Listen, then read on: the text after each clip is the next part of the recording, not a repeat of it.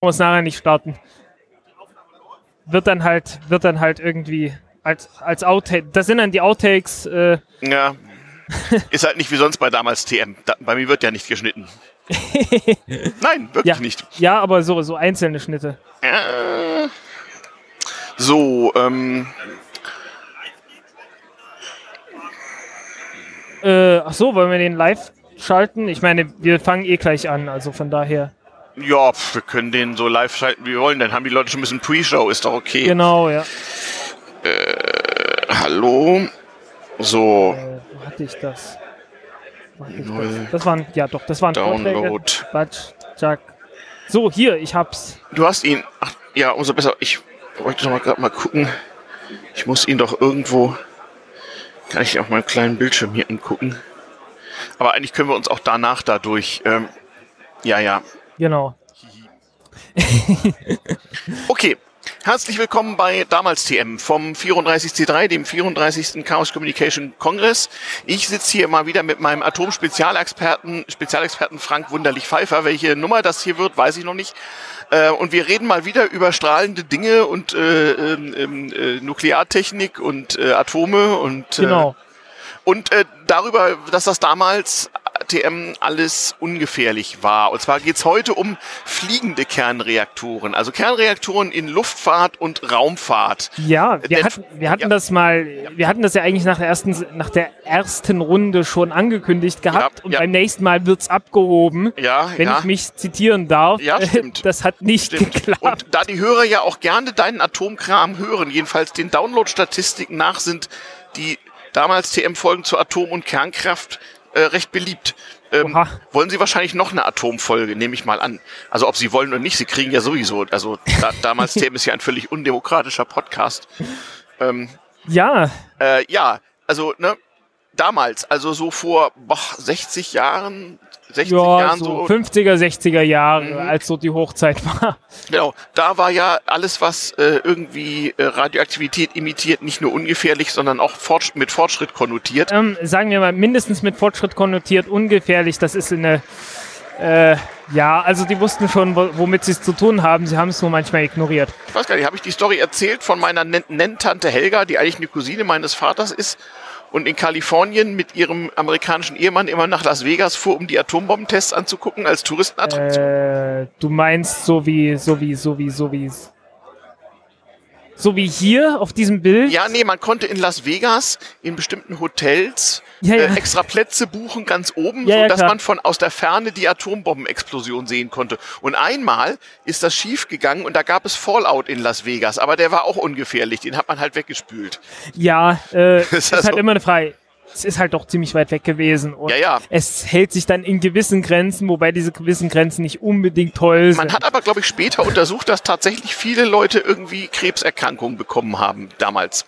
Also, Ja. also Jahre später. Dann. ich hätte, ich hätte da gerne, ich hätte da immer so ein paar Fragen, weil Tante Helga sagte, das seien so kleine, kleine äh, äh, Hm. Tannennadel-ähnliche Flakes gewesen, die so aus der, äh, aus, aus der Atmosphäre rieselten und äh, ja, äh, Ja, klar, ich meine, wenn da irgendwie vom Boden ein bisschen was aufgeschmolzen und hochgebracht wurde, einfach durch die, durch die Aufwinde, ja, das, das muss halt irgendwo auch wieder runterkommen, nicht? ja, wahrscheinlich. Also ich fand das jedenfalls, äh, Und da lagern sich dann halt auch so die, die Spaltprodukte und alles Genau. Mögliche dran an und das strahlt dann tatsächlich. ja, ja, ja, ja, das, und ja, das war also damals eine Touristenattraktion, mal Atom gucken. Ich weiß gar nicht, wie viele Jahre sie das gemacht haben. Das war ja nur Mitte der 50er für ein paar Jahre, nicht? Äh, bis in die 60er Jahre rein, glaube ich. Echt? So lange?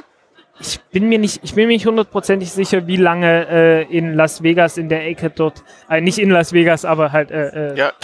äh, Ja, man konnte es von Las Vegas Nevada. aus sehen. in Nevada äh, äh, getestet wurde. Mhm. Ja. Das wurde auf, auf jeden Fall gab es dann in den 60er Jahren diesen äh, teilweisen Sperrvertrag, wo man sich dann darauf geeinigt hat, dass atmosphärische Tests vielleicht doch keine klasse Idee sind, Mhm. äh, nachdem man 500 Stück davon oder so durchgeführt hatte. 500, so viele? Insgesamt glaube ich, ja, ja.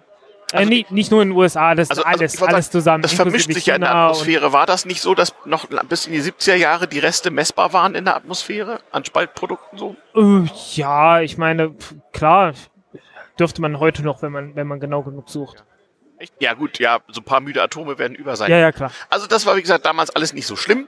Und deswegen dachte man sich, man könnte ja auch mal äh, Flugzeuge mit Atomkraft antreiben. Oder war das erst die Raumfahrt? Oder wie war das eigentlich? Ähm, beides. Also äh, Flugzeuge, äh, da gibt's diverse Stories. Also äh, es gibt halt diesen Nuclear Scramjet. Äh, es Ja, das musste man erklären. Nuclear Scramjet. Den gab's aber nur auf dem Papier oder hat man den auch gebaut? Äh, soweit ich weiß, nur auf dem Papier. Also das war ja, was war das? Das war ein, ein atomgetriebener Flugkörper, der Äh, ein, ein Düsentriebwerk letzten Endes. Also es geht halt letzten Endes darum, dass man, dass vorne Luft reinkommt, die, die noch also halt normale Umweltbedingungen hat und dann kommt da irgendwo ein Kernreaktor, der macht die Luft heiß und äh, dabei äh, steigt halt der Druck und das Volumen, ohne dass jetzt äh, ohne dass jetzt mehr Luft dazukommen müsste und dann kann man das hinten rausblasen durch eine Düse und dann hat man einen Schub und dann fliegt das Ding. was ja okay wäre, solange man die Spaltprodukte von der Luft fernhält. Ja. Großes Problem, und das werden wir nachher auch noch weiter haben, äh, ist, wenn man richtig hohe Temperaturen braucht, und in dem Fall braucht man richtig Ja, hohe Ja, Temperaturen, muss ja sehr schnell gehen. Hm. ähm, dann äh, äh, äh, bekommt man das Problem, dass die, die Brenn, also dass äh, die Brennstäbe sozusagen, egal ob es jetzt Stäbe oder was auch immer also für eine Form das hat, äh, dann anfängt zu schmelzen oder zu verdampfen oder zu erodieren und mit dem Sauerstoff in der Luft zu, zu reagieren. So heißt, das löst, hat die Tendenz, sich mit der Zeit aufzulösen, wenn man das mit sehr hohen Temperaturen macht. Äh, soll heißen, man hätte dann bei dem damaligen Stand der Technik und auch nach dem heutigen Stand der Technik äh, eine, eine Spur von äh, ja, Spaltprodukten hinter sich hergezogen, notwendigerweise. Einfach wegen fehlenden äh, Und das, Ja. ähm, das fand man damals schon nicht so ungefährlich und hat's gelassen. Äh, ja, vor allen Dingen hat man ja Raketen gebaut, mit denen man Atombomben auch so, auch so auf Russland hätte schmeißen können. Ach, waren das nur militärische Gründe? Ich dachte, man wollte, man wollte ein Atomflugzeug, um ohne Tanken um die Welt zu fliegen und so. Ja, um jederzeit Atombomben auf die Ach so. Russen schmeißen zu können. Ach so, deswegen. Ja, und das, äh, also diesen Aufwand hat man dann nicht mehr gemacht, als man mitgekriegt hat, hey, wir haben, wir haben ja äh, Flug, wir, wir haben ja Raketen und können das auch so machen. Und das kann auch nicht mal so leicht abgeschossen werden. Hm, verstehe. Jo. Okay, okay. War aber, also dieser Scramjet, das, was dann halt monatelang irgendwie rumfliegen sollte oder sowas, das war halt ein so ein Ding. Wesentlich konkreter waren andere Vorstellungen, wo man äh, praktisch eine herkömmliche Turbine mit sowas antreiben wollte. Ah, Äh, Flugzeugturbine letzten Ja. Endes. also die Rotation sollte durch Kernkraft erzeugt werden. Äh, ja, indem man halt äh, ja, äh, äh, äh, ein Gas erhitzt. Dabei dehnt sich's aus, dann wird das durch die Turbine durchgeleitet. Äh, äh, dadurch gibt's dann halt Energie ab, kühlt sich ab, kommt wieder zurück in die in den Kernreaktor und äh, ja, so dann halt im Kreislauf. Äh, Brayton Cycle, äh, äh, Turbine. Also, Also zur, Strom, zur Stromerzeugung oder wie? äh, ja, zur Stromerzeugung kann man sowas nu- benutzen, indem man halt die Turbine an einen Generator anschließt. Mhm. Aber du kannst die Turbine natürlich auch genauso in einen ganz normalen Kompressor, wie du das halt im normalen Düsenflugzeug Ja. hast, äh, äh, reinpacken. Ah, und und dann, dann- treibst dann das halt an. Damit dann wieder Luft ansaugen und die dann ausstoßen. Genau. Ah ja, und das hat man aber auch nicht realisiert. Das hat man am Boden realisiert. Und man Ah. hat so ein Triebwerk auch mal angetrieben damit. Ah, einfach mal eingeschaltet. Und äh, gab es irgendwelche Probleme? Ähm, äh, dafür, also am Boden nicht. Am Boden Das nicht. Problem wäre natürlich, äh, wenn so ein Ding abstürzt. Ach so, also, also Flugbetrieb wäre möglich gewesen. Man hätte also ein Atomflugzeug gehabt, auch eins, was nicht die ganze Atmosphäre mit Spaltprodukten versaut. Genau, ja. Ähm, nur bei Absturz war nicht sicherzustellen, dass dann nicht der äh, Brennstoff austritt oder wie. Überhaupt nicht. Äh, Hat man Versuche gemacht irgendwie? also man hat dafür eine neue Reaktorart entwickelt. Ah, Ähm, weil du hast ja das Problem, dass du äh, den du brauchst nach Möglichkeit einen Reaktor, der möglichst schnell reagieren kann ähm, äh, auf, auf irgendwie äh, erstens darauf äh, Mehr wie Schub, viel, weniger wie, Schub, genau ja. mehr Schub weniger Schub äh, und wie viel wie viel Belastung die Turbine gerade hat und äh, normalerweise funktioniert ja ein Reaktor so, du hast irgendwie so eine Art von Brennstab, wie auch immer der jetzt genau aussieht, äh, ob das nun ein Stab ist, ein Klumpen oder was auch immer. Ähm, und hast dann ringsrum ein Kühlmittel, äh, das von dem Brennstab aufgeheizt wird. Das wird dann irgendwo durchgepumpt und treibt dann irgendwas an. Hm. Ne? ja. Und äh, in dem Fall wollte man das sehr viel direkter haben und hat gesagt, okay, anstatt von einem Brennstab oder irgendetwas Festem, das dann irgendwas anderes aufheizt, wie wäre es denn, wir nehmen einfach was Flüssiges, ein flüssiges Salz. Flüssiges Salz. Genau. Okay, das kennt man ja aus der Schiffstechnik von den Russen und ihren U-Booten mit flüssigem Salz, ne? Äh, nein, die haben Nee. flüssiges Metall benutzt. Auch gut. Also man, man sieht schon nicht, also ähm, man hat, man kommt da in völlig neue Bereiche der Physik. Ähm, Eigentlich gar nicht mal so. Also äh, einer der ersten Reaktoren, die man benutzt hat, war einfach bloß eine Salzlösung mit Wasser. Da war alles flüssig schon ah ja, drin. Äh, das war eine Zeit lang sogar beliebt als Forschungsreaktor, sowas zu benutzen, weil äh, wenn man dann irgendwie was äh, herstellen wollte an Isotopen, äh, dann war das alles schon in einer wässrigen Lösung ah, und man konnte sofort Chemie draufschmeißen, Mhm. um äh, die passenden Produkte rauszuholen. okay. Also es hat, Ja. ist, schon, ist schon in gewisser Weise praktisch. Ah, okay. Naja, zurück zu fliegen, fliegender, fliegender, äh, Ja, der, fliegenden der, Atomantrieben. das Problem ist halt, wenn du so ein flüssiges, äh, wenn du so einen Flüssigsalzreaktor hast und so, so ein Flugzeug stürzt ab, dann weißt du schon mal, dass dieses flüssige Salz äh, entsprechend rumgespritzt wird. Also Ja. ich würde mal sagen, für ein Flugzeug ist das eine hinreichend bescheuerte Idee. Ja.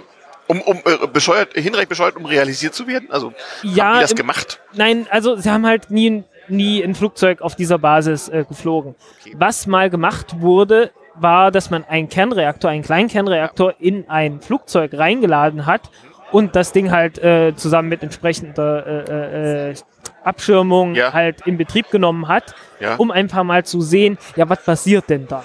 Ist niemand auf die Idee gekommen, mit einem Kernreaktor an Bord eines Flugzeuges Strom zu erzeugen und das Flugzeug elektrisch anzutreiben? Äh, soweit ich weiß nicht. Also sie auf die Idee mit Sicherheit. Also äh, wenn du dich jetzt an Google ransetzt und, und verschärfst danach suchst, dann, dann findest du das mit Sicherheit. Äh, das ist so eine, offen, so, eine, so eine Idee. Ich bin nur noch nicht drauf gekommen, danach zu suchen. Okay. Weil das wäre ja heute, wo man doch irgendwie alles mit Elektroantrieb versieht, vielleicht eine neue Möglichkeit. Ja, Wie, wie klein, das weißt du bestimmt, du bist doch irgendwie studierter Physiker, wie war denn das? Wie klein kann man denn heutzutage so einen Atomreaktor bauen, sodass dass er nennenswerte Mengen Strom erzeugt? äh, äh, äh, warte, Moment, Moment, Moment. Das war falsche Richtung. Konnte falsche man das Richtung. damals schon? Ja, Wir ja, haben, wir haben ja. hier so ein, also so ein PDF mit ganz fiesen Bildern, das verlinke ich dann mal im. ich habe äh, darüber auch einen ja. Vortrag gehalten, allerdings auf Englisch hier Ah. auf dem Kongress. Okay. Also Krusty Reactor Core Assembly. Krusty wie der Clown Krusty bei Homer Simpson. Genau, ja, es gab noch einen anderen Reaktor, der nannte sich DAF. Ah, Krusty und Duff. Ja, super. Und wie groß war das Ding? Äh, das hier ist eine Hand. Ah, man sieht eine Hand. Wo sieht man Hand? Das hier ist eine Hand. Der hält, den, Ah. der hält das Ding so. Okay, also man kann. Ah, dann ist er wirklich recht klein. 11, 11 Zentimeter Durchmesser, 30 Zentimeter lang. Und wie schwer? Äh, ich glaube 40 Kilo. Ich habe, glaube ich, in meinem Reaktor 70 Kilo, äh, in meinem Reaktor, in meinem Artikel Also könnte 70 ich, Kilo geschrieben. könnte ich tatsächlich in meinem Auto einen Kernreaktor betreiben und damit rumfahren. Ähm, ja, brauchst passendes Schild noch dazu. Also, es kommt noch ein bisschen Hardware ringsrum dazu. Äh, also sowas geht. Und das hier ist äh, aktuell. Das war doch damals der Traum so. General Motors hatte so ein Projekt, glaube ich sogar, The Atomic Car irgendwie. ja, äh, Nachdem aber, man nie wieder tanken. aber es ist letzten Endes total bescheuert, sowas zu machen. Ach so. Ähm, besser ist es halt einfach eine Batterie zu haben, die man auflädt äh, und das von einem herkömmlichen Kernkraftwerk nimmt. Ähm, Ja. das Ding hier hat äh, eine Wärmeleistung von 4 Kilowatt Okay. und äh, Ist ja, das zum Heizen gewesen, dieses Ding? Das Ding ist zum Heizen, das heizt Heatpipes und hier oben sind Stirling-Motoren Ah. und die können dann Strom draus machen und zwar ungefähr 1 Kilowatt. Aha. Gedacht ist das Ganze für Raumsonden. Genau, denn das ist ja, da wurde und wird das ja immer fleißig gemacht. Und du bist ja Raumfahrtexperte mit dem Raumfahrt-Podcast. Also man hat ja das Problem, dass das mit den Solarkollektoren, die man so von Satelliten so kennt, nicht immer genug Strom liefert. Und sobald man einen Satelliten hat, der ernsthaft Strom braucht, ist man bis heute auf äh, Kernkraft angewiesen. Nee. Nee? Also heute ist es, also wenn du sagst heute, dann muss ich dir sagen, also heute ist, ist Kernkraft für Satelliten, die um die Erde fliegen sollen, völlig bescheuert, Ja. Äh, weil das ist ein gelöstes Problem. Also Aha. mit, also mit Solarzellen ist man da auf jeden Fall sehr viel besser dran. Ja. Das war aber nicht immer so. In, Ach so, früher in den 60er Jahren waren die, waren die Solarzellen noch lange nicht so weit. Also man, man kannte sie, aber sie waren noch nicht so gut. Man kannte sie, man hat sie auch benutzt. Ja. Äh, Ja, das wir- kennt man doch hier von, von, von den hier- Apollo-Flügen. Wenn du hier so. Die guckst, äh, hier unten Ja. ist auch eine Solar Cell, Ja, Power ja. Supply und so weiter. Auxiliary Power Supplies, Ja. Solar Panels, 24 Stück. Also Okay. hat das Ding, aber äh, die, die Das ist der Mondlander, was du da hast, ne? Nein, nein, das ist ein, ein früher Navigationssatellit von 1964, glaube ich. Okay, okay, okay, ja. Nennt sich Transit BN1 in dem Fall. Äh, wichtiger war Transit BN3. Ähm, hat seine Energie bekommen von einer, äh, äh, äh, von einer Radionuklidbatterie. Eine Radionuklidbatterie. Das, dieses Wort hat man damals schon häufig gelesen, heute auch noch. Eine Ra also ein Radionuklid ist ein chemisches Element, was Radioaktivität äh, Ja, äh, enthält, imitiert. äh, irgendwas, emittiert, ja, ja. was halt nicht stabil ist und So, deswegen aber, irgendwie aber, aber allein aus radioaktiv- Radioaktivität entsteht ja keine Elektrizität oder doch? Genau. was, äh, was, was tut man also? Wie, wa, was ist eine Radionuklidbatterie? Also, das ist äh, in, in also äh, das ist so ein Ding wie hier auf dem Bild soll heißen, man hat in der Mitte irgendwas radioaktives. Dadurch, dass radioaktiv ist, wird da Energie frei. Und äh, damit kann man sehr leicht Dinge einfach aufheizen. Äh, soll heißen, indem man es einfach rumstehen lässt. Das wird von allein heiß. Es wird warm, ja. Mhm. Und äh, ja, es wird warm und umso, umso besser man das isoliert, umso heißer wird es.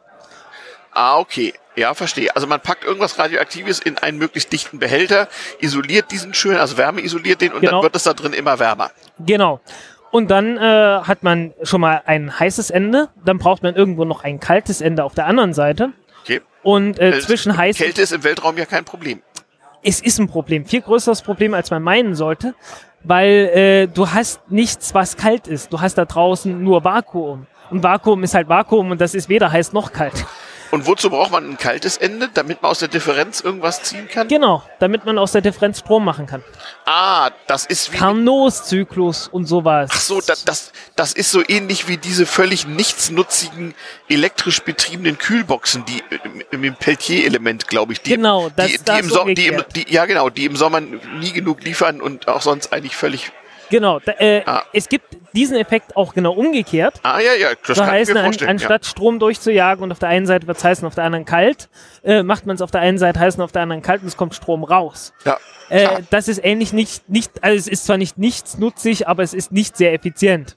Und aber trotzdem benutzt man es, weil man hat ja genügend Radioaktivität an Bord. Ähm, man benutzt es, weil es keine beweglichen Teile hat, Ah, weil es halt einfach bloß, äh, es ist halt da und es kommt Strom raus. ja. Was halt für, für, eine, für eine Raumsonde genau das ist, was man eigentlich haben will. Aber wenn die Effizienz so gering ist, dann he- heißt es, dass ein Großteil der Energie in Form von Wärme in den Weltraum Raum geht. genau. Ja. Okay. Ähm, das ist der große Vorteil von diesen Stirling-Motoren. Ja. Äh, da fällt so fünf bis sechsmal so viel Strom raus. Ah, aber die haben halt bewegte Teile. Die haben ein bewegliches Teil und das ist halt äh, der begrenzende Faktor. Die laufen trotzdem jahrelang, ohne Wartung, aber äh, es ist halt, es läuft halt nicht unbedingt jahrzehntelang, ne? Okay, also so wie diese Ist für berühmten, 15 Jahre, die berühmten. Raumsonden hier Voyager, die jetzt außerhalb Genau. des Sonnensystems rumfliegen. Äh, nee, sie fliegen eigentlich nicht. Was tun sie eigentlich? Äh, ja, Ja, nennen wir es Fliegen. okay, bewegen, sich bewegen. Ähm, da, die haben ja auch dann solche, äh, solche Radionuklidbatterien an Genau, Bord. ja. Ja, ja. Und die verlieren langsam an Leistung, sowohl weil die Radioaktivität, es zerfällt halt immer mehr Ja. und dann ist immer weniger von dem Material da Ja. und dann, Ja. ja, ja. Äh, sowohl deswegen als auch Also die weil die, halten nicht etwa tausende von Jahren, sondern nach ein paar Jahrzehnten ist schon Feierabend, oder? ein paar Jahrzehnten ist echt Feierabend, ja. Aha, aha, okay. Sowohl was die Radioaktivität angeht, also das hat eine Halbwertszeit von 88 Jahren, Okay. als auch äh, was, die, was die Thermoelemente angeht, Ja. weil mit der Zeit werden die auch äh, immer schlechter, wenn die ständig, wenn die ständig laufen. Aha, okay. Also- Also, schon Verschleiß, auch ohne bewegte Teile. da gibt's trotzdem Verschleiß, ja. Ja. Und ähm, du sagst, das sei der gleiche Prozess wie beim Peltier-Element. Das heißt, man hat, man hat da Nennt bestimmt. Seebeck-Effekt dann. Okay, also wir haben, das beruht auf bestimmten chemischen Elementen, die man zusammenbringt und dann einer Tif- Genau. Temperaturdifferenz aussetzt und die erzeugt, da fließt dann Strom. Genau. Gut, den Rest könnt ihr euch ergoogeln. Wir ist ja kein Physik-Podcast hier, sondern ein ähm, damals Genau. TM-Podcast. Also das ist ja eigentlich, finde ich, noch eine relativ, wie soll ich sagen, zivilisierte Methode. Ich kann mich Genau. erinnern, als ich klein war, irgendwann, keine Ahnung, Ende der 70er Jahre oder so, also irgendwann äh, machten sich alle Leute ganz große Sorgen, weil ein äh, damals sowjetischer Satellit äh, abzustürzen und in der Atmosphäre zu verglühen drohte und man glaubte, dass vielleicht Reste davon auf die Erde fallen könnten. Und der hatte so eine äh, Batterie an Bord und dann standen in den Zeitungen so russischer Horror, nee, sowjetischer Horrorsatellit stürzt auf die Erde und äh, Äh, Gefahr, Gefahr hat tatsächlich einen und, Kernreaktor. und an Bord. Atom und wir werden alle sterben und jammer, jammer. Ja, ähm, ja, der hatte tatsächlich einen Kernreaktor an Bord. Ähm, warum habe ich dieses, äh, dieses Ding hier mit dem Transitsatelliten äh, äh, äh, äh, hochgeholt? Ich sehe schon, da kann man den Atomreaktor absprengen, nicht? Das ist, nee, nee, der ist Ich- verbunden. Der ist, der ist richtig verbunden. Das ist nur ein sehr schlechtes Bild. Das Okay. ist alles so von, von Mikrofilm ab, Ja, ja. abgescannt und so. Ähm, ja, das Ding ist abgestürzt. Ah. Ah, Der Transit BN3-Satellit ist beim Start Gab es abgestürzt. vielleicht mit noch mehr Abstürze, die man nur keinem erzählt hat? Äh, nein, nicht wirklich. Also zumindest bei dem, also amerikanische Seite Ja. ist dieses Ding abgestürzt. Ah, Den Amerikanern ist auch mal so ein Ding abgestürzt. Ist so ein, ist dieses Ding abgestürzt, das hatte ein Kilogramm Plutonium 238 an Bord Immerhin. Und äh, Das hat sich dann fein in der Atmosphäre verteilt. genau, und da gibt's dann so, so typische, so, so nette Studien, Global Inventory and Distribution of äh, Plutonium 238 from SNAP 9A. SNAP 9A ist die äh, äh, ist der Name von der Radioisotopenbatterie, die Der sowjetische hieß, glaube ich, Kosmos irgendetwas. Ja, die heißen alle Kosmos irgendwas, weil die mit der Kosmos-Rakete gestartet wurden. Und äh, also das ist so, pff, alle möglichen Satelliten heißen bei den Kosmos einfach. Also ich kann mich jetzt erinnern, tagelang hatten alle Angst, Jo. es könnte ihnen ein sowjetischer Satellit. Äh, Ist natürlich nichts passiert, sondern er ist in den Pazifik gestürzt, glaube ich. Es, äh, es gab auf sowjetischer Seite sind dreimal, zwei oder dreimal, ich bin mir gerade nicht sicher, zwei oder dreimal äh, solche Satelliten mit äh, äh, Kernreaktoren, so ähnlich wie dem hier, ähm, ja, abgestürzt. Einer über Kanada. Ah ja, ja genau. Da hat man auch noch was messen können anschließend. Ne? Ja, natürlich. Ähm, der war entsprechend eine Zeit lang in Betrieb und dann kann man da auch was messen. Ah, weil also tagelang war in den Zeitungen, oh Gott, oh Gott, jammer, wir werden alle sterben. Also so ungefährlich das mit der Kernkraft in den 50er und 60ern war, desto mehr hysterisch war man in den 70ern, also zumindest in Westdeutschland. Also nach dem Motto, oh Gott, es, dieses, Ja. dieses Ding enthält Atome und wir, und, und, und wir werden alle sterben. Also, Ähm, also es wäre sicherlich nicht angenehm gewesen, wenn das in irgendeine Stadt reingefallen wäre. aha, Also äh, man hätte diese Frage. Riesensauerei zusammenfegen müssen. Genau. Und was Ähm, haben die Kanadier gemacht? Verbuddeln, verdünstet, Also man hat die, verdunstet? äh, man hat die wesentlichen Teile, was halt so Brennstäbe und sowas sind, das hat man, die teilweise noch intakt geblieben sind, äh, die hat man halt eingesammelt und den Rest wahrscheinlich ignoriert. Aha. Äh, ist großes Land, ne? Ja, ja, ja, ja, ich weiß. Naja, na, liebe Kinder, man muss immer sagen, also so die, die frühen ähm, ähm, Unfälle ähm, im weitesten Sinne mit der Kernenergie äh, sind zum Teil gar nicht oder erst viel später bekannt geworden oder waren einfach in, in, wurden in ihrer Relevanz einfach gar nicht so hoch äh, aufgehängt. Eher, man man, eher letzteres. man also, wusste nicht so viel, ne? Also Hm, man wusste, aber man, äh, man hat das einfach nicht als für, für ganz so relevant eingeschätzt. Äh, ja. Der Punkt ist halt auch einfach, äh, deswegen habe ich ja hier äh, diese, diese ja, Bilder von den schöne Bilder von, von das da unten ist, eine- das ist eine A-Bombe, da oben ist eine Wasserstoffbombe und dann sieht Nee, man das noch ist ein paar Ruinen. ne? tatsächlich, tatsächlich ist das auch eine ganz normale Atombombe, die, Ah, die sieht aber der man sehr viel größer hat- und schöner aus, als die da unten. ja, weil sie, äh, weil da, weil die im Wasser gezündet wurde Ach und so, da spritzt und das dann Wasser. mehr, mehr Dampf, verstehe. ja, ja. Ist der Pilz größer, okay. Ja, äh, da ging es, glaube ich, darum, dass die Schiffe, die man hier so sieht, irgendwie versenkt werden sollen. Irgend sowas war das.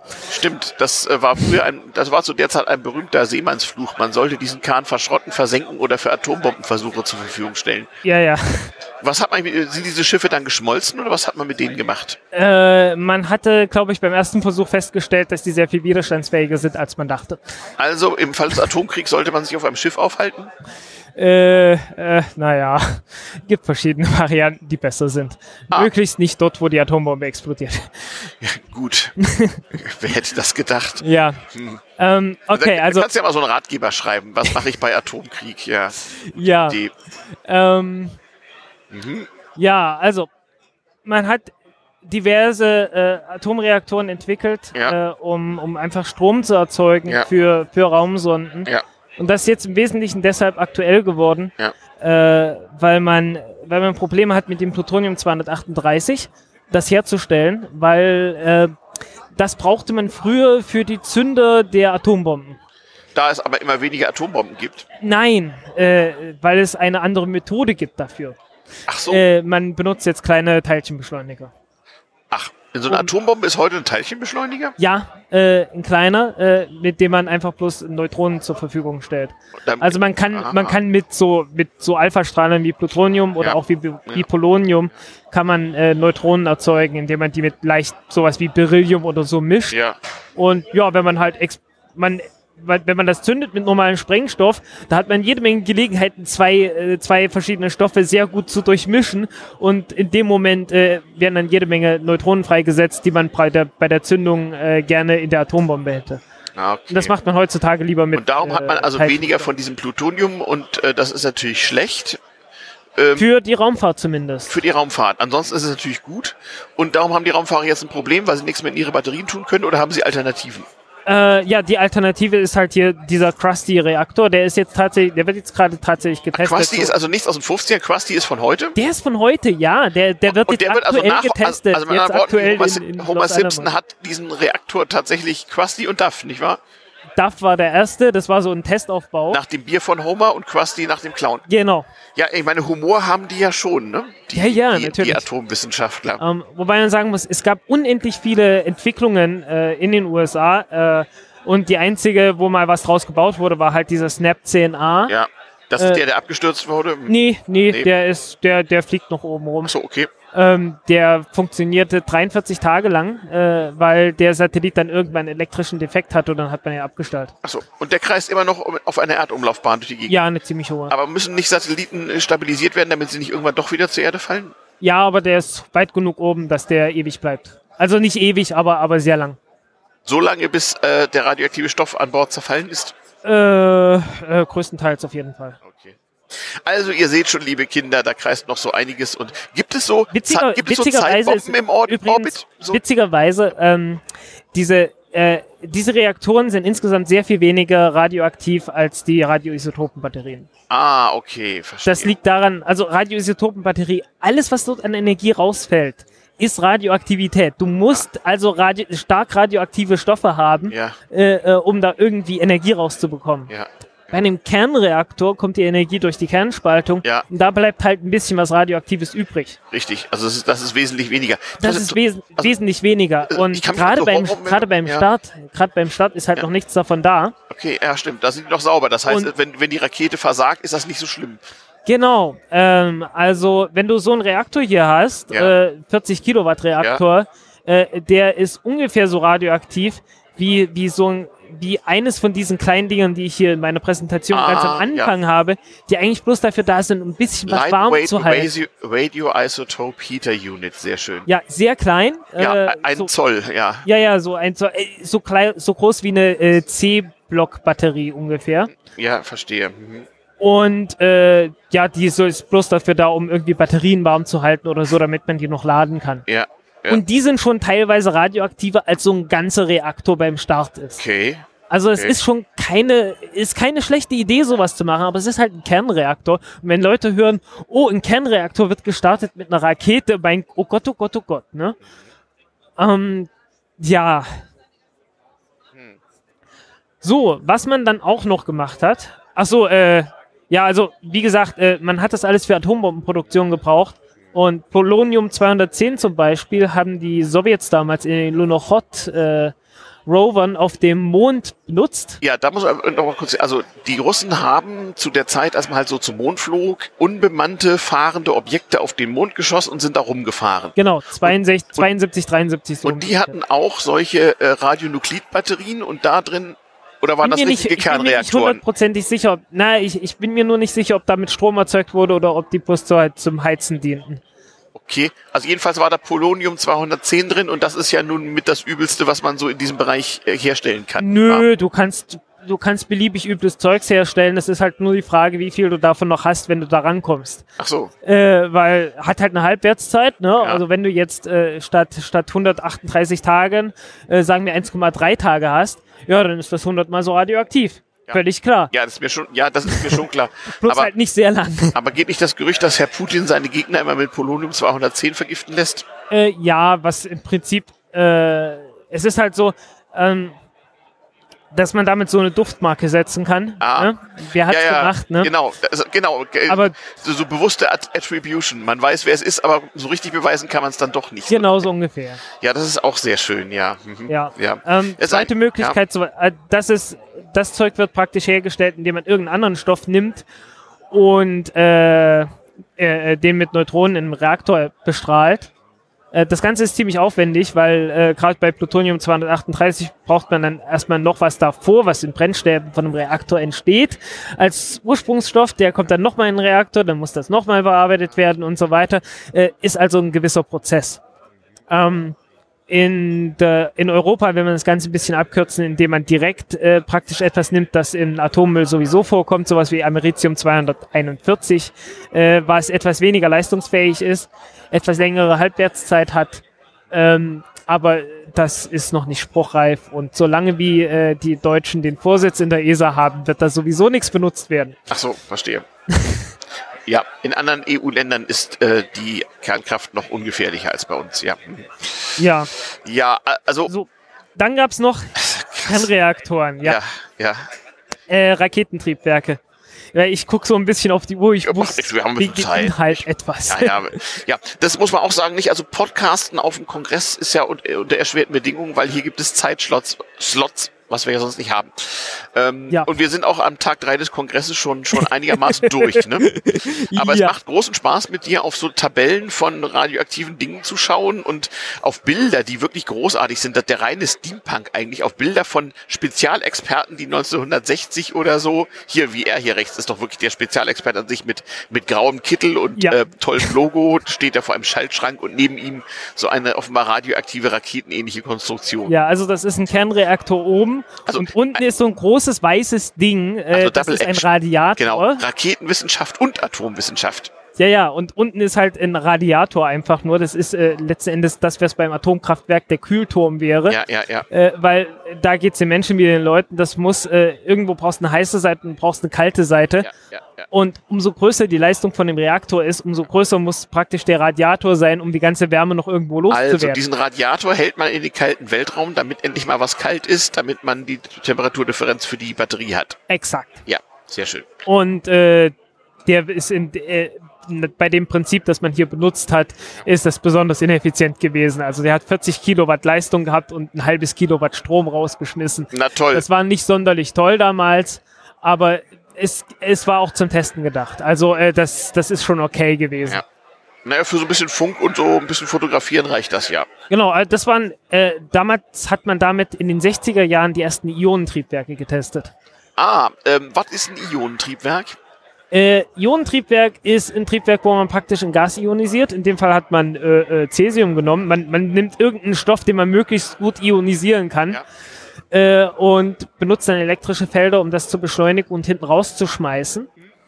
Weil äh, umso schneller das Zeug, das man hinten rausschmeißt, umso, umso treibstoffeffizienter wird dein Triebwerk. Genau, also Ionentriebwerke sind, äh, spielen in der Raumfahrt eine gewisse Rolle und haben die Eigenschaft, zwar eine erbärmlich schwache Leistung zu erbringen, aber über die lange Zeit eine enorme Beschleunigung äh, bewerkstelligen Vor allen Dingen mit kle- sehr kleinem Treibstoffbedarf. Genau. im Mhm. Vergleich. Und äh, das Thema äh, ist auch der Grund, weshalb es dann äh, äh, äh, zu diesem Zeug, zu diesen Bildern hier Ja, kam. auch- wir werden sie verlinken. Wahnsinnig gute Spezialexpertenbilder. What could possibly go wrong? Ja, Das also ist auch so ein Bild. ne? sehen Die, die sitzen da im Anzug. Fehlt eigentlich nur, dass sie eine Kippe anhaben. Die stehen da so leger im Anzug rum. ja, ja, Und eine abenteuerliche Konstruktion, wo irgendwie auch draufsteht Kiwi B4-A oder so. genau, ja. Mhm. Ähm, Also, ja, ja. der, der Reaktor, der da im Hintergrund steht, ist ungefähr mannsgroß, Mhm. Äh, hat eine Leistung von einem Gigawatt. Ein Gigawatt. Don. Wärmeleiter. Wärmeleitung, ja. Ah, Äh, äh, Wärmeleistung. ja. Was Also- kann man mit einem Gigawatt so beheizen? Wasserstoff. Wasserstoff. flüssigen Wasserstoff aus dem Treibstofftank der Rakete, beziehungsweise in dem Fall halt keine Rakete und es hat auch nie eine Rakete gegeben, die mit sowas geflogen ist, äh, sondern ist aus also dem ein, Tank Prüf, ein daneben. Prüfstand am Boden. Ich sehe den Tank, da stehen Genau. keine Leute mehr daneben. Da hatten sie dann doch Angst, ne? Ja, aus gutem Grund. Äh, erstens kommt da Wasserstoff raus, heißer Wasserstoff, der in die Atmosphäre reingeblasen wird, Ähm, ja, weiter. sofort anfängt zu brennen natürlich. Ja, was noch so? Ähm, das Ganze ist effizienter als alles, was du mit einem normalen äh, äh, Raketentriebwerk machen kannst. Ach, Ja, weil ein normales Raketentriebwerk, also, oh mein Gott, jetzt fängt diese Diskussion schon wieder an. halt, Moment, halt, bevor du sie anfängst, warte mal, vielleicht brauchen wir das gar nicht. Also dies war ein Test für ein super effizientes Raketentriebwerk mit Atomkraftunterstützung sozusagen. Ja. Ähm, das hat man dann aber doch Also lieber super nicht. effizient, doppelt so effizient wie Ja, normales. aber das hat man dann lieber doch nicht gemacht, Komma, weil. Man nicht mehr zum Mars fliegen wollte. Ach, man wollte damit zum Mars fliegen. Jo, Und wenn wir jetzt demnächst doch zum Mars fliegen wollen, dann brauchen wir das wieder. es wird diskutiert, aber ich äh, glaube nicht, dass das kommt. Okay. Also atomgetriebene Raketen oder atomunterstützte Raketentriebwerke. Hm. Ja, äh, Ja. weil in, also äh, in, in Raketentriebwerk ist ja letzten Endes, ich- man, ja. man verbrennt Ja. irgendwie zwei Sachen miteinander, das wird Ja. heiß, man hat ein heißes Gas und schmeißt das hinten ich, raus. ver- ich verstehe alles, aber ich stelle mir vor, ich sitze, ich sitze in meinem Marsraumschiff und unter mir befindet sich eine riesige Menge unter Druck gesetzter Wasserstoff, der von, der von einem Atomreaktor schlagartig erhitzt wird. Wie, was kann schon passieren? naja, Großartig. es ist im Zweifelsfall sogar kontrollierter als das, was im normalen Raketentriebwerk abläuft. Ach so, du meinst, das ist doch alles ungefährlich? Naja, ungefährlich ist es nicht, aber ähm, Also äh, das, das, dieses Bild, also ihr müsst euch das ansehen, dieses Bild ist so dermaßen, äh, ja, schauen Sie mal hier, unser neuer Versuchsaufbau. Drücken Sie mal diesen Knopf hier. ja, und das war noch nicht der größte, ne? Ach, Nee, also äh, es, es, es gab ja noch, es gab ja noch andere. Ich, äh, hier, ah, ich sehe Schöner Vergleich. Kleiner, kleiner Mensch und daneben Atomreaktor. Ja, ja, also ich, ich sag so ungefähr mannsgroß, ne? Äh, ja, Ja, und es gab dann noch etwas größere und die haben dann auch 5 Gigawatt erreicht. Ich glaube, im Test nur 4. aber man hat die nur auf Prüfständen geprüft. Man hat die nie in Raketen getan und hi- wohin geschossen. Man war so weit, dass man das hätte tun können. Und warum hat man es nicht getan? Äh, ja, es war 1972 äh, und man brauchte mehr Geld für den Vietnamkrieg. Ach, man hatte kein Geld mehr. Ja, deswegen hat man ja auch schon äh, drei Flüge vor Ende das Apollo-Programm beendet. Ach so, Äh, das, deswegen- das war auch deswegen wegen, Geld, die- wegen Geldmangel. Ja, ja, es hieß ja das- immer, das sei wegen der, wegen der enormen äh, Gesundheitsbelastung der, der Astronauten, äh, Nee. der enormer Strahlung ausgesetzt Nee, bei waren. weitem Und, nicht. Also, wo man dachte, das lassen wir jetzt mal, die weiter zu grillen. So. nee, nee, bei weitem nicht. Nee, überhaupt nicht. Das ist äh, irgendwie ein komisches Gerücht. Okay. Also schlicht und einfach der Geldmangel. Ja. Ah, ja. Deswegen, stein- deswegen stehen ja auch noch äh, Saturn 5 Raketen irgendwo hier in Florida rum. Das, war- das kenne ich. ich Die war, sind echt, das sind weiß, echte echt- Triebwerke. und Da war ich mal als Kind, ja, ja, äh, unfassbar große Raketen. Also als Kind stand ich so daneben und dachte, boah, also so groß wie ein Haus irgendwie und, Ja, ja. und nur länger und ähm, ähm, die sind echt und die hat man einfach nur nicht abgefeuert. Genau, ja. Weil das Geld ausge weil das Geld nicht mehr bewilligt wurde. um Ja, starten. ja, ja. Obwohl die Hardware komplett da war. Ne? Also man hat damit in Apple und ein Ei gespart, so gut wie nix. Trotzdem hat man es irgendwie also aus, aus Symbolkraft einfach mal abgefahren. Wir verschwenden kein Geld mehr, obwohl das Geld, das man verschwendet hat, schon längst verschwendet wurde. Ach so, okay, verstehe, verstehe. Krass. Ja, Krass. Also Ähm, Raumfahrt war natürlich auch damals ein Politikum und auch Ja. ein massenpsychologisches Thema offensichtlich. Ja, und da sieht man hier, äh, es gab dann später noch einen Test, äh, der nannte sich NF1 und äh, wurde 72 gestartet und dann irgendwann wurde Programm gecancelt. Das war halt so um die Zeit, ne? NF1, Nuclear Fuel wahrscheinlich. Nuclear Furnace. Furnace, ah, okay.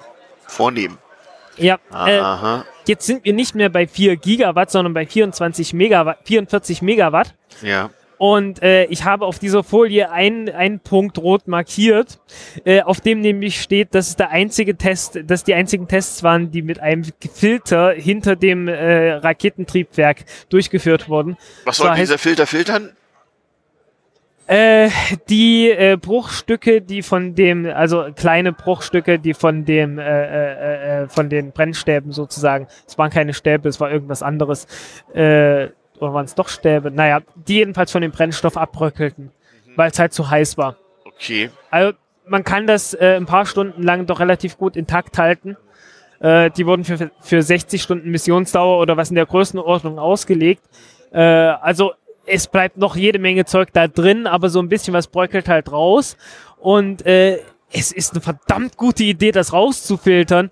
Äh, bloß das hat man halt die ganze Zeit nicht gemacht. Auch Ah, ja. nicht bei den bei diesen Ja. 4 Gigawatt Tests, aber dann bei dem bei den 44 Megawatt Tests, da hat man es dann gemacht. Und äh, das waren die einzigen, bei denen man da was rausgefiltert hat. Und dann hat man es ganz sein lassen. Aha, äh, das kann ich auch verstehen. Also irgendwie, das klingt ja wirklich wie so im alten Science-Fiction nach dem Motto, unser Triebwerk hält 40 Stunden, danach fangen wir alle an, im Dunkeln zu leuchten.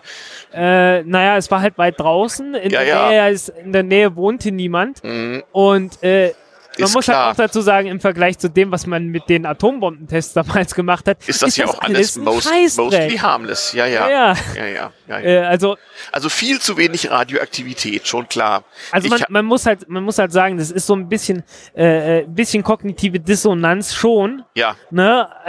Äh. Aus, aus, unserer, aus unserer Sicht muss man sagen, völlig bescheuert. Aber so zu dem im Verhältnis zu dem, was man damals mit den Atombomben gemacht hat, ist das schon noch die Höhe der, der, die Höhe der Intelligenz gewesen. Ne? Ja, ja, es gab ja damals auch eine ganze Menge Mediziner, die ernsthaft der Ansicht waren, dass äh, durch, äh, durch das Vorhandensein eines schwachen Hintergrundradioaktivitätspegels, der aber höher sei als bisher, äh, irgendwie das Immunsystem der Menschen stimuliert würde und sie resistenter gegen Krebs und so würden. Na, also das, statistisch. Das war so in den 20er Jahren noch mit Radium und so gewesen. Radium, Zahncreme und so. Ja, ja, ja genau. Schokolade und alles. Stimmt, Radium, Zigaretten ja. und ah, was ja. weiß ich nicht noch alles. Radioaktive Zigaretten großartig auch. Ach Mensch. Na, aber die, ähm, es ist ja tatsächlich so, also das weiß ich zufällig, weil ich ein paar Nuklearmediziner kenne, die monitoren das immer. Also Berufsgruppen, die vom Berufswegen mehr Strahlung ausgesetzt sind, also so Piloten, ne, mhm. also, also so, so Verkehrspiloten in den Verkehrsflugzeugen und radiologisches, genau, radiologisches Personal und so, die sind tatsächlich etwas gesünder. Äh, ob das stimmt oder nicht, das ist immer also die, statistisch also immer die, sehr schwierig die, zu erfassen. Also naja, aber die, man kann, also ich finde, eine recht vertrauenswürdige Statistik ist die Geldausgabestatistik der deutschen äh, äh, äh Gesundheitsvorsorge. Also weil die wissen das ja nun wirklich hier Berufsgenossenschaft und so, weil die müssen ja dafür aufkommen. Ja. Ist dann immer eine Frage, äh, liegt es vielleicht daran, dass das äh, meistens relativ gut, gut bezahlte Leute ah, sind? du meinst Nuklearmedizin und Piloten sind gut bezahlt und deswegen leben sie sowieso länger und werden weniger krank. Das kann sein. Also Stimmt, so eine, Korrelation so eine und Kausalität. Ja. Es ist immer sehr schwierig. Also ich habe, ich habe mich mit... Mist, habe, hat der alte Professor wieder nicht, der meinte, ach wissen Sie, so ein bisschen Strahlung regt ja auch an. Ja, also äh, wie gesagt, äh, ich habe mir mit Statistik schon ein paar Mal äh, sehr böse die Finger verbrannt. Wir hatten vorhin, wir hatten heute schon mal drüber gesprochen und ich bin seitdem sehr, sehr vorsichtig geworden. Äh, okay. Oh, meine Batterie hat sich verabschiedet. Ah, dein Rechner geht aus. Naja, wozu auch Computer? völlig überbewertet. Ja. Ja, ja, ja. Äh, der musste jetzt viel, viel tun ich brauche ihn zum Glück nicht mehr. Naja. Naja, naja. Na Mensch, das ist ja interessant. Aber du hast immerhin einen damals TM-Aufkleber auf deinem Rechner. Die gibt's übrigens nicht mehr. Ein Hörer hat mir welche gemacht, also äh, tut was oder wartet. Also ich äh, habe zwar noch so schöne kleine Visitenkarten mit damals TM, die mir ein Hörer äh, von dem zugeschickt hat, die verteile ich auch hier auf dem Kongress. Aber die Aufkleber sind aus. Ähm, ja, Großartig. Ähm, also wieder ein Beispiel, äh, was früher ungefährlich, äh, ja. damals ungefährlich war und heute noch Hast du es noch auf dem Handy? Ah, die bestimmt. Präsentation, ja. Wenn du mir sagst, wie die Datei heißt, dann finde ich sie auch. Oh, frag mich nicht. Nicht? Das ist schlecht. Du hast es mir per Mail geschickt. Ich hatte es dir per Mail geschickt, ja. Weil die, die richtig geilen Teile kommen jetzt eigentlich noch am Schluss und die, ich bin nicht noch mehr dazu gekommen, die dir noch zu zeigen. Und in Aha. den letzten paar Minuten können wir, Aha, das, okay. können wir das sicherlich noch schnell durchbringen. Aha, verstehe, verstehe, verstehe. Tja, da wollen wir doch mal gucken weil soweit war das alles noch recht vernünftig. Du hast irgendwas Festes, das so ein bisschen bröckelt, aber halt wirklich mhm. nur ein bisschen. Ja. Äh, und und äh, äh, halt Wasserstoff heiß macht. Ah, deine Präsentation heißt angeblich Untitled PDF. Genau, ja. Ja, wunderbar. Du hast echt, echt Ordnung. Ja, mal bin ich mal gespannt, ob ich Untitled PDF auf meinem Androiden jetzt hier so finde. Also hier äh. schon mal nicht. Hm. Hm, ja, das ist jetzt interessant. Die Hörer können live einem kleinen Fuck-up beiwohnen, aber nur einem ganz kleinen. Ja, weil leider, weil leider mein Akku äh, zehn Minuten vor Schluss ja, ja, ja, die Biege ja, gemacht ja. hat.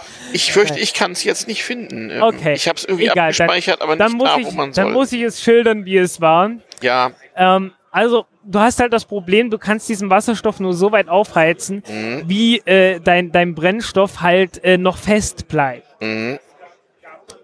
Und irgendwann fängt er halt an zu schmelzen. Mhm. Und wenn du höhere Temperaturen haben willst, Mhm. dann musst du was einfallen lassen. Und was, was man sich halt einfallen lassen hat, ist, ähm, man heizt ein, man, man benutzt ein Gas. Mhm. Ähm, Gaszentrifugen, äh, Anreicherung von Uran mit Gaszentrifugen hat man ja schon gehört. Mhm. Man kann also Ga äh, äh, Uran in einen leicht flüchtigen chemischen äh, äh, Stoff umwandeln, Mhm. äh, sowas wie Uranhexafluorid, Mhm. den man dann zu einem Gas machen kann und damit kann man einen Kernreaktor betreiben. In Gasform. In Gasform. Das wurde einmal gemacht bei niedrigen Temperaturen. Einmal.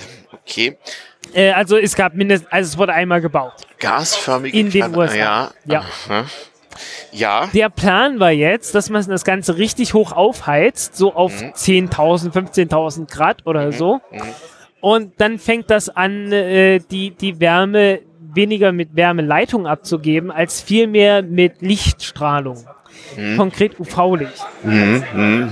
So, man baut dann als den Reaktor so, äh, dass man ringsrum etwas hat, das transparent für UV-Licht ist, namentlich Quarz. Und äh, dann hat man praktisch äh, äh, ja das ultimative Solarium äh, und heizt damit Wasserstoff auf, indem man noch so ein bisschen staubförmiges äh, Molybdän oder sowas war das. Nee, Zirconium war es, glaube ich, was man als, als effizientestes hatte, äh, reinbastelt. Und äh, damit dann praktisch das UV-Licht absorbiert äh, damit den Wasserstoff noch kräftig weiter aufheizen kann und damit äh, noch drei, vier Mal so effizient wird. Noch effizienter geht es auch, indem man auf diesen ganzen Quarzteil einfach verzichtet und sagt, ja, man kann äh, irgendwie mit Wirbeln es hinkriegen, dass man halt in der Mitte so ein richtig heißes Uranplasma hat, äh, in dem halt so eine Kernreaktion abläuft. Und ringsrum hat man halt äh, äh, relativ kalten Wasserstoff, den man da einsp einspritzt und der dann ein, äh, aufgeheizt wird. Und äh, hinten durch eine Düse rauskommt. Und äh, ja, das ist auch ein tolles Konzept gewesen. Mhm. Ja, ja, das will ich wohl glauben. Äh, Also, Ja. wann, wann, wann hörte das alles auf? Mit Ende des Kalten Krieges oder mit Ende der Mondfahrten oder wann, also, also, äh, wann war der ist- Wahnsinn das ist zu halt, Ende, das sagen ist wir halt mal? Mhm. Alles, das ist halt alles so Theorie. Und die Theorie, die war nie zu Ende. Also bis heute sitzen irgendwo Leute und konstruieren, ähm, Theoretisch mögliche, so, Kernreaktoren. ja, natürlich. Das findet man auch immer noch mal. Äh, eine Möglichkeit zum Beispiel, äh, die ich dann auch habe, dass man ähm, praktisch so eine Art Uranstaub nimmt, der mit elektrischen Feldern, äh, praktisch elektrischen und magnetischen Feldern an einem Fleck so ungefähr konzentriert wird. Und dann hat man einen großen Vorteil, weil ähm, bei der äh, bei der Kernspaltung entstehen ja äh, ja es entstehen zwei Atome besser gesagt Atomkerne. Diese Atomkerne sind natürlich geladene Körper, da, weil also von den, von den Elektronen bleibt da nicht mehr viel übrig. Äh, die schweben dann sonst wo rum. Und du kannst dann, äh, die fliegen mit äh, einem signifikanten Bruchteil der, der Lichtgeschwindigkeit voneinander weg. Und du kannst jetzt magnetische Felder benutzen, um äh, diese Atome in gelenkte Bahnen sozusagen zu, äh, Ah. äh, äh, zu lenken. okay. Also Und hinten rauszuschmeißen. Dort. Mhm. Genau. Und die kannst du dann irgendwie gerichtet hinten Ja. rausschmeißen, Und das ist natürlich interessant. ohne dass sie ihre Geschwindigkeit verloren haben. So heißt das, ist das so, ist ja krass. so ja. ziemlich das, das, das Effizienteste, was du machen kannst von der, Masseneffizienz, von der, von der Masseneffizienz her. Und damit könnte man dann signifikante, also so ein, zwei Prozent oder so der Lichtgeschwindigkeit erreichen. Oh, Ja, das ist ja so das, was so in, den, in der gängigen Science Fiction gerade so beschrieben wird. genau. Also theoretisch geht sowas. Krass. Ähm, es gab da noch einen deutlich kruderen Vorschlag, sowas auch auszunutzen. Äh, und das ist das Projekt Orion. Und äh, das ist sozusagen, ja, äh, Ja, ein paar Da Minuten war- hast du noch. Erzähl da war mal. Freeman Dyson äh, mit beteiligt. Äh, Wer, wer war das? Also nicht der mit den Staubsaugern, nein. Äh, nein, äh, stimmt.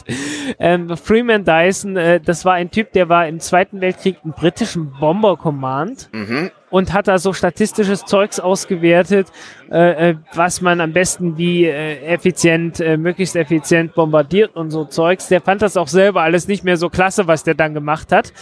Ähm, und er hat also der hat, der war bei Projekt Orion mit dabei, dann natürlich für die Amerikaner und hat dann irgendwann später, jetzt in den 90er, 2000er Jahren gesagt, also im Prinzip war das so eine Art Abrüstung. Äh, weil man, er hat gesagt, okay, man könnte ein, äh, ein Raumschiff konstruieren, das fliegt mit Atombomben. Ja, äh, man lässt hinten hinter dem Raumschiff eine Atombombe explodieren und hat dann eine Platte, die sozusagen die Schockwelle von der Atombombe aufnimmt, mit einem großen äh, Stoßdämpfer dahinter zwischen zwischen dieser Platte und dem und dem Raumschiff. Äh, und und äh, lässt sich dann von der Schockwelle sozusagen nach vorne treiben. Und zündet so alle paar Sekunden eine Atombombe. Exakt.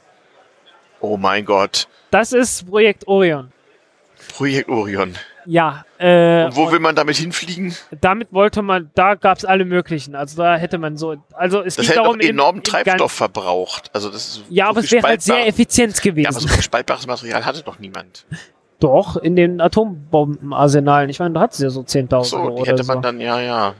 Das, deswegen hat er ja gesagt, es ist so eine Art Abrüstung. Mhm. Weil dann hätte man äh, äh, etwas zu tun gehabt mit diesen ganzen Sprengköpfen. Okay. Frank, in drei Minuten werden wir hier vertrieben. Weißt du was? Es, Ja. ist, es war eine Freude, mal wieder mit dir zu plaudern und zu illustrieren, wie das damals so war, als die Atomkraft äh, heilsbringend, nützlich, gesund und äh, verbraucherfreundlich war. Ähm, ja, das wird bestimmt nicht die letzte gewesen sein. Da unsere Hörer das ja gerne hören, sage ich mal. Ähm, Ja, wir bis, könnten bis, auch bis, bis irgendwann zum mal die- nächsten Mal. Wir könnten auch irgendwann mal den Topos Raumfahrt irgendwie ankratzen. Ja. Europäische Raumfahrt und so. Okay, europäische Raumfahrt und Atom oder ohne Atom? Kannst du auch was Ähm, ohne Atom? Ich kann auch was ohne Atom. Also der, Boah. der Countdown-Podcast ist nur äh, gelegentlich Ja, können die Leute radioaktiv. ja Pound, Countdown hören. Du meinst, wir machen mal eine Countdown-Nostalgie-Folge, wie das alles Wir anfängt? könnten mal irgendwas über die, die Geschichte der europäischen Raumfahrt machen. Äh, in diesem Jahr ist beispielsweise auch Lutz Kaiser gestorben. Wer war Lutz Kaiser? Das war der Gründer der Orbit der OTRAG, der Orbitalen Tran Orbitaltransportraketen AG. Das ist so eine Firma wollte ich auch immer schon mal haben. Genau. Äh, Hm. ähm, äh, äh, äh, wahnwitzige Geschichte. Gut. Äh, Dann erzählen wir das nächste Mal die Geschichte Genau. der OTRAG. So, liebe Hörer, das war's für heute. Eine Zwischenruf-Sonderfolge äh, mit schön viel damals die im Moment vom 34. Chaos Communication Kongress aus Leipzig. Äh, in, ich wir bin, schreiben Ich den. bin jetzt beim achten oder neunten Das ist wunderbar. und Vortrag oder so auf dem Kongress. Ja, ja. Und ich bin bist- endlich durch. Ja, du bist jetzt wirklich Hinsicht. durch. 28. Dezember 2017. 29. 29. FWP ist durch. Liebe Hörer, bis bald, bis zum nächsten Mal. Macht's gut. Ciao. Ciao.